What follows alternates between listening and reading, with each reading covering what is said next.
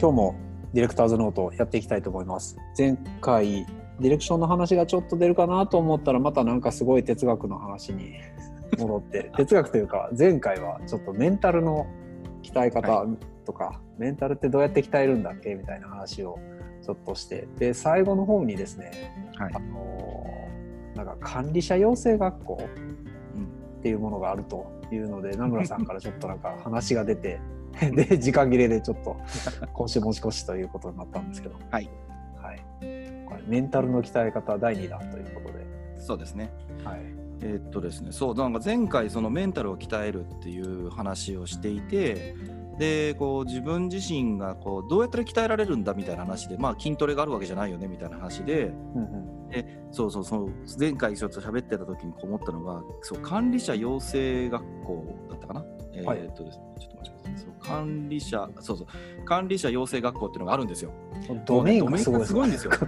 そう今かぶりましたけどね。はいヘルハイフンキャンプドットコムっていうですね これもう中の人分かってるでしょっていう感じですけど、すごいですね。あのー僕は行ったことはないです。で僕の知り合いが何人かこれ行ってるんですよ。で もうある意味ねこ今の子たち今の子たちがもうね、この概要を見たら100%これ洗脳でしょって多分言われると思いますよ。で実際に行った人からも聞いたことがあるし行ったことがある、ね、どれくらいかな今もう60歳ぐらいの経営者の先輩からもこの話を聞いたことがあっていやいいよ名村君僕はこれ若い時に行ったんだよ自分でお金を払ってね行ったんだよすごかったよってそのこと僕はこれのおかげで営業ができるようになったよってすっごい言われるんですよ。はいはい。でまあ要は行けって多分言われてんだろうなと思ったんですけど。いやまあ断固としてずっと逃げてるんですけど。あの要はあれですねその自我これむ紙一重だと思うんですよ。はい。でこの管理者養成学校って行ってすごい良かったよっていう人の話はよく聞くんですけどうんうん。一方で行ったらもう大変だったっていう人も聞くんですね、なるほど。うん。なのでこうどうやって鍛えるのかっていうことで別にこれで鍛わるとは言わない。あのどこまで行ってもその鍛えられる人はいるしきこれに行ってもダメな人はいるっていう話なのでうん。それってあのスポーツのトレーニングと同じだとは思うんですけどあうあわんみたいなもんですかね。あのだからこここでやってるのって本当にある種ですね悪く言うとその自分の、うん、合衆というかプライドというか、うん。うん、殻というかそういったものが結局こういろんなものをストップかけてるっていうところにつながるよっていうことで、えーそれをどうやったら取っ払えるかっていうことで結構精神的に追い込むんですよね。なんか訓示を訓示を大声でちゃんとこう復唱するみたいな話なんですけど、はい。ここう監督官の前でわーって言った時にあの声が小さいからやり直しはいもう明日以上みたいなね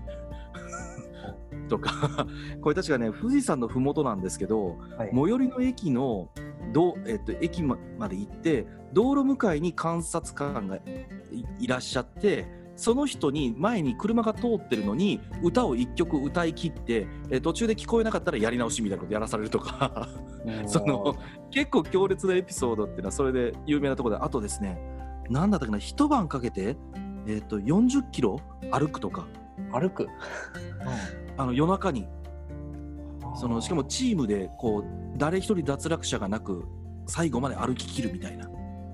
なんかすごいですね。いやもうだから本当にこう悪く言うと完全に洗脳とかみたいな世界なんですけどもうんうんそう自分の自我がすごく邪魔をしてるとかプライドが邪魔をしてるとかっていう人はこれによってあなんか自分のプライドってそんな言うほど大したことじゃなかったなとで根性論っていうのもどっかで必要だなみたいなことを考え感じてここを卒業されて本当に会社に戻ってバリバリ仕事ができるようになったみたいな人もいらっしゃるらしいんですよ。なんかきつい状況を経験した時にあの、うんその後待ってるものって大体なんかあの時よりあのあれと比べたらみたいな話ありますよね。そうそうそうそうそうそうそうまあそういった意味でメンタルが鍛えられるっていうのは確かにあるのかもしれないですね。だから、なんていうかな、鍛えるって、そのメンタルってすごく怖いのが、筋肉とかって物理的にあるから分かるじゃないですか。はい。で、なんか前回も言ったかもしれないですけど、筋そのメンタルって形もなければ自分自身が持ってる強さとか、うん今かかってる負荷とかっていうものとか、蓄積している負荷とかっていうのがやっぱ分かりづらいので、どこまで負荷をかけるかっていうのが、すごく分かりづらい、捉えづらいものだなっていう気はやっぱするんですよね。うん。長田さんちなみになんかこうその精神的に結構今までのこう40年ぐらいとかの人生の中であった、はいここまでやったことは一番きつかったってあります？まあ、それきつかった時とかあの前に何回か話したかもしれないんですけどあのなんかこのディレクションの仕事辞めたいというかウェブ業界の仕事辞めたいみたいな時。言ってましたね。うん。っていうのはありましたけどそのメンタル的にやられてる確かにその、まあ、メンタル的にきついなっていう状況って大体にしてこうなんなんなんか出口が見えない系というかうんうん。そういう状況の時は割となんかやっぱしんどい時だったりしますよね。うんやっぱゴールが見えてたりとか、なんか目標地点とか、自分は何すべきかとか、今なんか進捗どうなってるとかっていうのが、やっぱしっかり見えてる状況っていうのは、あの仕事やっててもそんなに苦ではない。あの例えば忙しかったとしても、うんなんか、うんだったとしてもそんなになんか精神的にきついみたいな状況ではないと思うんですよね。はい。でメンバーと一緒に仕事してやってる時でもやっぱあのみんなきつそうだなっていうのってこれいつ終わるんすかね？みたいなとか、あのちょっと終わりが見えない作業みたいな感じになってるとやっぱなんかしんどいっていう状況ですよね。あのそれとはじゃあもう一個別のところで、うん。先週の放送でそのメンタルを鍛えるときにその肉体を鍛えるっていう話っていうのをと長田さんうん。されたんですよね。はい。同じようなその肉体的にもうここまでしんどかったことはないとかっていうのって経験であります？肉体的にしんどかったのはあの中学高校の時柔道やってたんでうんうんあのやっぱその時に追い込んだりとかっていうのはありましたけど、そういう時ぐらいかな。なんかでもそれはそれでメンタルというか、えー、と身体的に鍛えてあのやっぱ体鍛えるとある程度なんかこう気持ち的にもこうなんですかねあの自己効力感というかあの、はいはい。自分はある程度その力つけて、えーとうん。これぐらいできるっていう風ななんかハードルがやっぱちょっと上がるんですよね。身体的に。は。でそれと引っ張られてなんか気持ち的にもなんかちょっとやる気が出たりとか。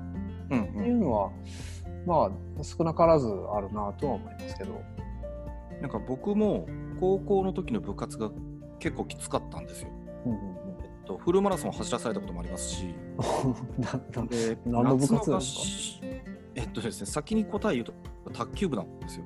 あ卓球は走り込み結構すごいいますよね。いや、もうめっちゃそうなんですよ。あのアップが8キロなんですよ。ラ8ンニングが。8キロから10キロなんですね。近くにあったあの場所で1周はい2.2キロのところをだいたい3周から5周走ってこいっていうのがアップなんですよ。うんうんうんで、夏の合宿3日間で4キロ痩せたんですよ。僕今でこそもうねあの45になってあれですけど身長変わってなくて172から3なんですけど、学生の時あの高校の時僕55キロしかなかったんですよ体重。すごいですね。ででも1日5食食ってたんですよ。あ朝食って2軒3軒にパン1個買って昼食って部活終わってずあの駄菓子屋行って晩飯食ってみたいなことずっとしてたんですけど。ーその時は結構どメンタル的にはどうでした？いや1年生の時は毎日やめてやるとか思いましたね なるほど。で、えっとね、1年生の時にそのメンタルと両どっちが紙一重なんですけどメンタル僕弱くてすっげえ1年生の時にあの試合で負けること多かったんですよプレッシャーに負けてはいはいはもうこれも明らかにもう先輩にもずっ先輩にも先生にもすっげえ言われてたんですよどう考えたってなんかちょっと言葉あれですけど格下だったにも負けたんですねい。うん。でいろんな本読んで当時も、ほんでああそうかと思って平常心っていうのを僕なりのこう平常心の維持の仕方っていうのがなんとなく体系化して2年生からずっと勝つようになったんですね。で3年生は最後の最後であの緊張で負けちゃったんですけど。あそれメンタルですねってことは。あでもそうですあのいや最後はえっとね僕神戸だったあの関西の神戸だったんですけどはい。あのその前の大会で上位者が全部県大会に全部あの直接県大会に行くことになっちゃったのでうんうんあの神戸市予選から出るのが僕が実は神戸市第一シードだったんですよ。はい。第一シードが、えっと、いわゆるこのシード上がりに負けるっていうですね大変なことになったんですけど もうあれは多分絶対緊張ですねまさかそんなポジションに入っちゃうとは思わなかったっていうことで。ででもやっぱりねこうリンクしてるのが肉体を鍛えてでも精神の方にもこう自分なりにこうアプローチをしていわゆる内省とか僕ねこの中でも時々言ってますけど内省をしてでアプローチをしてでその結果を試してみて肉体的なところが足りないから練習してそれができるようになったら自己肯定感とか、えっと、それが増え自信になり、でやってったら勝てた。勝てたらラッキー。あそうかこれでよかったんだみたいなのがやっぱりリンクしてて、あのー、千代田さんが前回ちらっとだけ本当に一番最初に肉体でっていうアプローチをのことを言ったんですけど結構大事なんじゃないかなって思ってて。でもなんかさっきのその鍛えてる時例えばその1年生の時もある程度まあ鍛えていってフィジカルちょっとずつ上がっていってるけどでもメンタル的に全然勝てない状況だったっていうのがあるじゃないですか。はいその差っていうのはやっぱなんか平常心というかその自分自身へのじあのその自信だったりとか、あのー自分がその頑張ってることに対して自分自身を認めてるかどうかとか。うんうんうんうん。なんかそ,、そこなんかそれに対してのなんか向き合い方がなんか変わってるんじゃないかなって気がするんですよね。そのその1年生の時は多分なんかひたすら指示されたあのトレーニングメニューをやって、もうしんどいしんどいみたいなうんうんうんうん。感じだからなんかこううん。自分でやってるとか自分のことを認めてるとかなんかそんな余裕なくて。うんだからあのーなんだろう。その自分自分で決めるとかそういうところの違いなのかまあでも多分それもあるんじゃないですか。言うても高校1年生なんて中学上がった直後なのでうん。そんなこの自分の内面にアプローチするなんてことはなくうん。たまたまうまく才能がはまって勝つやつが強いそいつがすかっこいいみたいな話のまだ世界観だと思うんですよね。うんうん。でもその中で自分なりにこうなんかもう一つあるとしたらその諦めないみたいなのも多分あるあると思うんですけどはい。ただそれがさっきぐるっと回って精神的なところで社会人になって諦めないっていうとうん。その心が潰れるまで諦めてはいけないみたいなところに行きがちなのでうん。なんかだからそことのバランスっていうのが鍛えるって難しいなと思うんですよね。そうですね。なんか、ん。む無理やりなんかご利用しでなやるのはちょっとあんまり良くないですけど、そうだから主主体性があるかってやっぱ大事でしょうね。うんうんうん、自分がやるのだみたいな。だからなんかこれもね、なんかどどこまで行ったってその自分でやるのだっていうこと自体を、えー第三者から仕込まれたんじゃないかって言われるともうキリがなくなってくるんですけどん 乱暴に言ってみればあの生きてるってこと自体ってその親のこうしつけであるとかその時の友達の環境とか育ってきた環境っていうのがあるわけじゃないですか。はい。であれあれはなんか言葉悪く言えばやっぱ洗脳に近いところは絶対あると思うしうんでそれを排除するのって前なんかツイッターにも書いたんですけど排除できないんですよね。例えばじゃあコンピューターに全部任せればいいじゃんって言ってるけどコンピューターのその子供を育成するプログラムを誰かが人が作ってるんでしょって話になっちゃうので、まあ、そうですね。うん、だから誰かの意図を持って成長してるっていうこと自体は多分排除はできないんですけどうん。その自分の自我自我とかとどう向き合ってどう成長させるかとかどう克服していくかみたいなところと折り合いがついていくっていうのをつけていくっていうのはやっぱり大事で第三者から言われてる限りは跳ねないんじゃないかなって気はするんですよね。そうですね。なんか自分自身で決めてでそれがうまくいったとかっていうので自信ついたりとかになりますけど、うん人に言われてるものをなんでやろうって思う思うというか思う思うことすらできずになんかやってるとまあそれは相当しんどいことになりますからね。うんいややっぱりなんかその僕はなんかうちの会社でね座禅とかっていうツールを入れてまあこれやりたいやつだからやったらいいよってことで座禅研修とかやってたんですけどうん。その何かしらそのメンタルを鍛えるっていうテーマで言うなら自分と向き合えるかどうかみたいなのがもしかしたらなんか今話をしててちょっと思ってきましたね。うん。どんな形でもいいんですけど。うんなんか問いかけたりとか本当にこうだっけ？みたいな話とかですよね。うん、俺は何者だとかみたいなそんなんでもいいもっと哲学みたいになっちゃいますけどうん。何がやりたいのとかそのお金を稼ぎたいとかウェブ作りたいとかそういうレベルじゃなくてね。だから生きてる意味は何ぞやとか、いやーでもなんか自分自身に問いかけたりとかする機会がないとあのーなんかやってる意味ってなんだっけみたいなのがわ分かんないと結構辛い感じになると思いますけどね。うん、だからなんかやっぱりもしかしたらメンタルを鍛えるっていうのは直接なんかこうスクワットしますとかこう腕立てやりますみたいな形で何かきたわるものではなくてうんうん自自問自答をしていく結果としてこうそれが成し得られるのかなっていうのを今なんか話をしててちょっとだけ僕は僕なりにはなんか整理がついてきた感じしますけどね。うん、かもしれないですね。うん、だからさっきの冒頭の管理者養成学校っていうのは最終的になんかこう会社から行けって言われてたらただ単に心病んで帰ってくるような気もするんですけど 途中でああそういうことかってもし気づけたらこうああ、自分なるほどね。うん。そそれれをなんかもしかしてやらせてんのかな？ああ、だからそのなんか無無意味とい思える行動行為とかそのトレーニングだとかに対して自分自身で何か意味付けするとかそうそうそう。でそれによって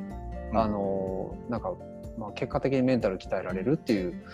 ことなのかもしれないですね、だからそれの意味付けができないともうただひたすらしんどかったみたいな感じで終わってしまってなんかあれあれって意味あった？んうんないないみたいな話になっちゃうと、